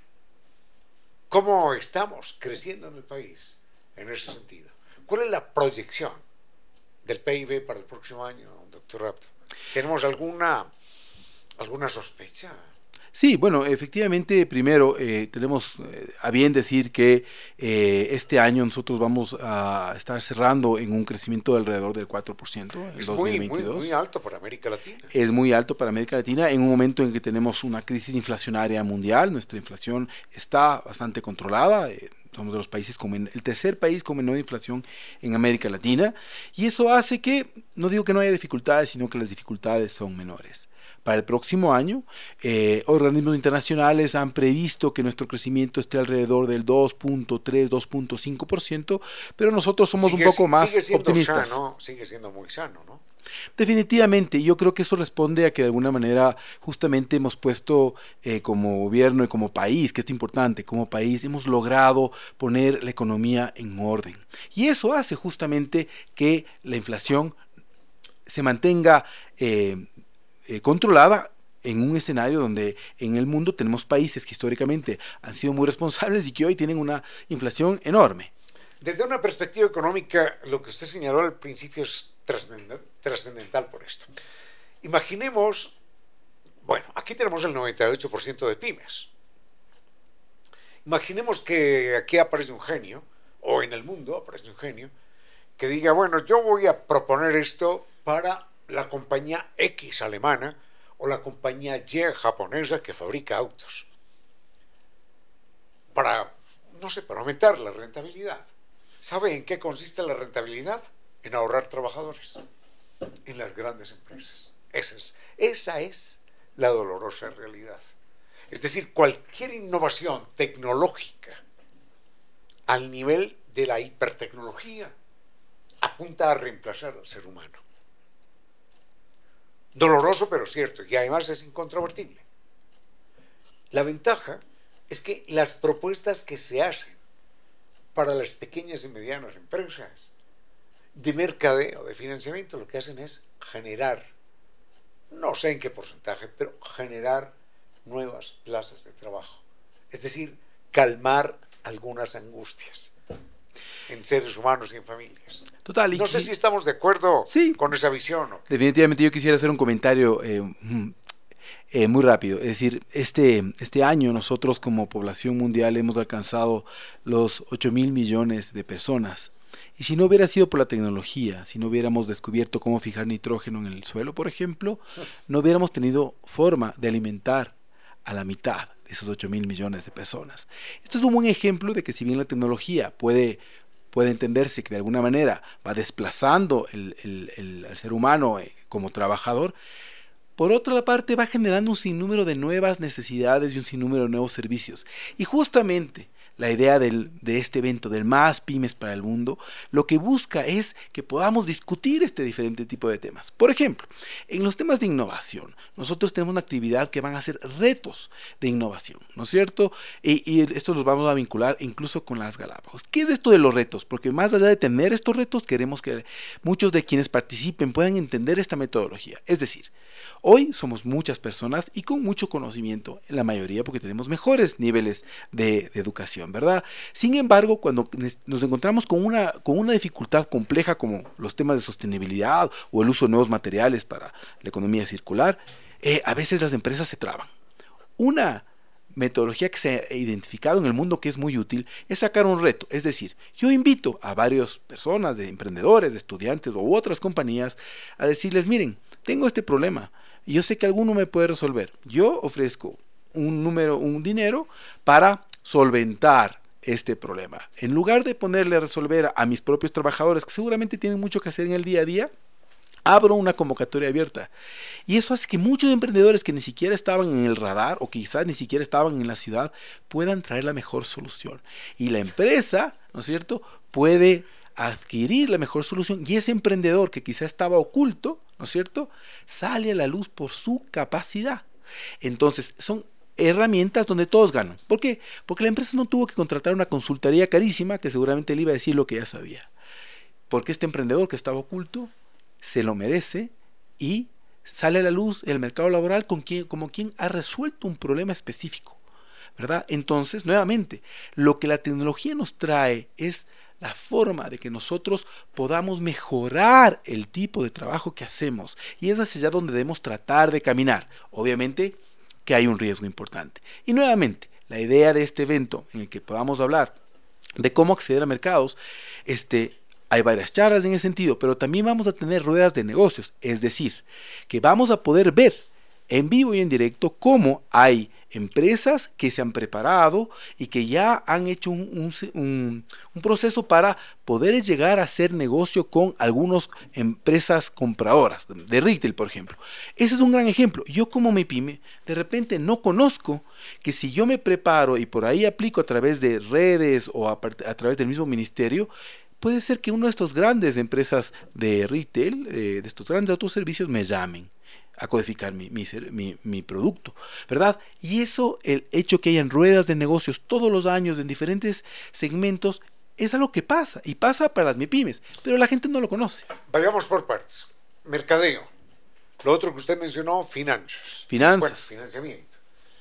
Esa es una parte dura, porque dicen el problema de los bancos es que los bancos le prestan dinero al que sabe que no lo necesita. Ese es un chiste popular, pero no carente de razón. A ver, ¿cómo hace alguien mm, que necesita el dinero para que se lo presten para su pequeña o mediana empresa? Qué interesante lo que, lo que nos dice Ramiro. Definitivamente, eh, alrededor del dinero muchas veces hay una sobreregulación para generar seguridad para los depositantes de los bancos que a veces hace difícil justamente poder llegar a, quien lo necesita, ¿no es cierto? A ese emprendedor que quizá fracase en esta primera oportunidad, pero que la siguiente va a triunfar. Pero ahí la carga financiera se vuelve un problema. Entonces, en este evento justamente vamos a tener varios foros para hablar sobre fuentes alternativas de financiamiento. Por ejemplo, y no solo eso, sino que va a haber, eh, vamos a explicar qué es esto, por ejemplo, del crowdlending ¿Qué es esto de, crowdfunding? Que son palabras americanas, anglicismos, ¿verdad? Pero a la final lo que significan es, en, buen latino, es vamos a hacer vaca para mi emprendimiento, ¿verdad? Este, y, pero es una forma que hoy ya está respaldada en la, en la ley, la ley de emprendimiento e innovación, y que permite que un emprendedor con una buena idea pueda pasar la gorra y levantar un dinero en base de la confianza y de su buena propuesta para poder eh, empezar su emprendimiento. Ojo, mucha gente va a decir, eso no funciona. O eso, ¿cómo mismo? ¿Y, cómo, y quién lo controla? que Si yo pongo la plata ahí, ¿cómo, ¿cómo el día de mañana sé que me lo van a devolver? Bueno, la gente no lo conoce. La idea de este evento, con tantas actividades intermedias, es que los que quieran asistir, pues los MIPIMES, los artesanos, los emprendedores, puedan escoger a qué actividad voy y puedan aprender de cuál es de esas herramientas y alternativas que se presentan frente a su necesidad. Eso es un avance. Alguien decía, sintetizando la situación. Para que el banco me preste plata, le tengo que demostrar al banco que no necesito plata. Bueno, lo cual es eh, particularmente cruel. Pero eh, las alternativas que usted acaba de mencionar son puertas abiertas y son en verdad alternativas. Y ese era un ejemplo. Vamos a tener temas de capital semilla, por ejemplo, de proyectos que han funcionado y que están funcionando, de capital de riesgo. Vamos a poder presentar eh, la guía de Quito, por ejemplo, de fuentes de financiamiento para emprendedores. Muy bien. Ahora vayamos, doctor Abdo, con eh, lo tercero que usted mencionó. Innovación. Innovación y ruedas de, y ruedas de negocio. Así es. Bueno, en temas de innovación, eh, por ejemplo, vamos a tener eh, una pequeña exposición permanente estos dos días de dos herramientas que también se usan mucho en, este ecosistema emprendedor que se llama. El uno, eh, que es el testing lab, el testeo de mercado. ¿no? Sabemos que los emprendedores, para que puedan triunfar, es mejor que si van a fracasar, fracasen rápido y barato. Es decir, que no se convenzan cuando le preguntan a, sus, a su familia, a sus amigos si el producto que quiere vender es bueno y le dicen que sí, y haga un lote carísimo y luego fracase en el mercado. Entonces hay herramientas de, de, testeo de mercado en el que yo llamo mi prototipo y mediante un mecanismo rápido de retroalimentación el mercado me dice, oye, a mí me gusta, pero está muy caro, o cámbiale esta funcionalidad, a mí me gustaría con esta resistencia, y puede rápidamente ajustar para cuando saque su primer lote sea mucho más ajustado al mercado. Entonces vamos a tener un espacio de testeo de mercado ya con un grupo de emprendimientos, de especialistas y con emprendimientos que ya, digamos, han pasado un proceso de selección para que ellos puedan recibir en estos dos días la retroalimentación del mercado, pero adicionalmente que el que vaya para allá entienda cómo funciona este mecanismo para que lo pueda aplicar. De igual manera, vamos a tener el, eh, el eh, Demo Day, que es una idea muy similar a la que acabo de comentar, pero basada en soluciones de software. ¿verdad? Hablamos mucho de, hoy día de emprendedores, de sistemas que están desarrollando programas, que están desarrollando apps. Y muchos de, de los problemas que tienen las grandes empresas, las medianas empresas y que a veces tratan de comprar software carísimos, pueden ser resueltos por emprendedores nacionales, ¿verdad? Entonces, ellos van a llevar, por ejemplo, eh, asimismo, demos de lo que están haciendo con su software y cómo puede resolver a problemas también de mi pymes y de esa manera que se haga el match, eh, una vez entendiendo que yo tengo la solución que tú necesitas de tu empresa y viceversa. Partamos de cero, doctor Abdo. Un eh, microempresario o mediano acaba de escuchar esto y dice, yo no sabía, entonces ahora qué hace. Qué tiene que hacer. Pues muy bien, este evento que se llama Más Pymes para el Mundo va a ser este 24 y 25 de noviembre, es decir, jueves y viernes de la próxima semana, en la plataforma eh, financiera. Norte, es decir, en Amazonas, eh, y le invitamos a que se registre. A qué actividades quisiera asistir ingresando a la página web www.produccion.gov.es y le va a salir ahí un, primera pantalla en la que le dice regístrate al más pymes para el mundo. Y luego ya sigue simplemente las instrucciones y se puede registrar en las actividades que quiera asistir. Es totalmente gratuita la participación eh, y eh, efectivamente esperamos que ese emprendedor, ese artesano, ese micro, micro y pequeño empresario que ve que hay soluciones y respuestas que quizás no las tiene, las pueda encontrar en este evento. Doctor eh, Alfonso Abdo Félix, viceministro de Industrias, Comercio, Industrias y Producción. Eh, producción e Industrias. Producción e Industrias. Es que a mí me gusta al revés. producción e Industrias, muchísimas gracias por su importante presencia en este programa. Bienvenido siempre. Muchas gracias y le esperamos a todos. Con cierto sentido.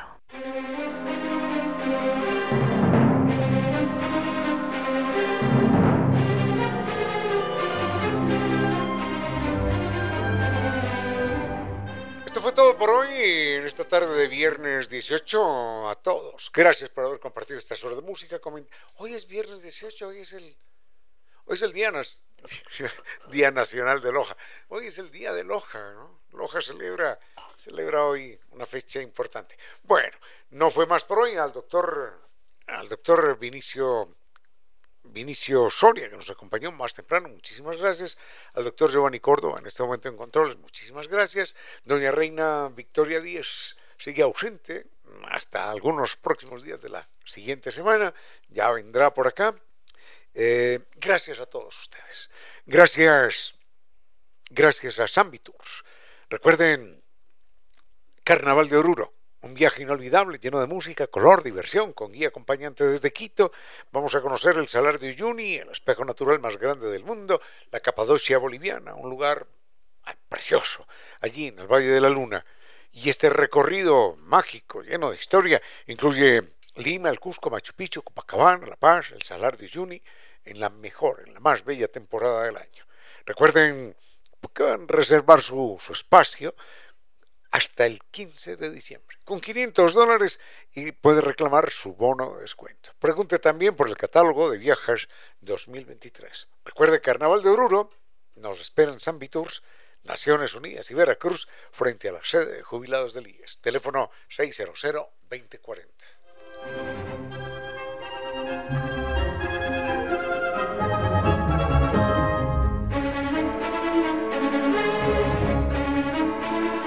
Nova Técnica nos entrega la solución perfecta con garantía de por vida para el problema de la humedad por capilaridad ascendente. No más ambientes enfermizos, propiedades desvalorizadas. El mail es ecuador.novatecnica.com, la página novatecnica.com y dos teléfonos, 098 2600588 y 098 8185 798.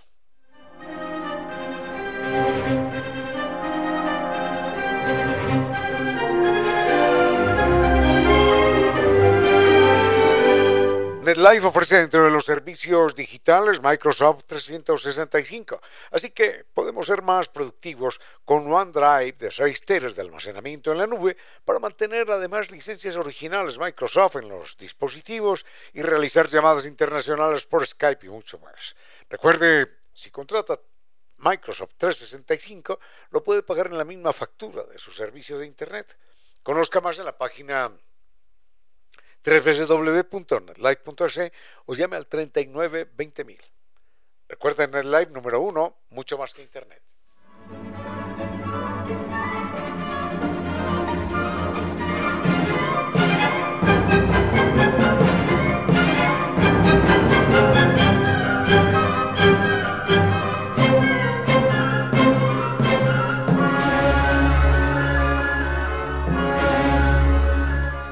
Costa Sierras, eh, delicias, exquisitez. Maravillas de la costa, maravillas de la sierra, para que usted disfrute de martes a domingo. Todos los sabores y saberes de nuestra exquisita gastronomía. Costa Sierra atiende de martes a domingo desde las 8 y 30 de la mañana para que usted pueda inclusive programar sus desayunos de trabajo, sus desayunos de negocios. Recuerde estar en el sector de la pradera frente a Flaxo y el teléfono para su reservación 098 311 0222. Y ya solo nos queda decir que el Mundial llegó, llegó el Mundial, este domingo se inaugura Ecuador-Qatar, deseamos la mejor, la mejor de las suertes, el mejor desempeño a nuestro equipo. Vamos a hacer mucha, mucha, mucha fuerza por Ecuador. No es fácil, no es fácil estar en el equipo del, en el grupo del equipo anfitrión. Además, los otros dos equipos son duros, ¿eh? Senegal y Países Bajos. Son, son verdaderamente duros. Pero bueno, vamos a, vamos a disfrutar el fútbol, cualquiera que sea el resultado, vamos a disfrutarlo. Por lo pronto, no fue más por hoy. Cuídense mucho, disfruten. Ya nos vemos el próximo lunes. Los quiero inmensamente. Y la cita próximo lunes a las 3 de la tarde.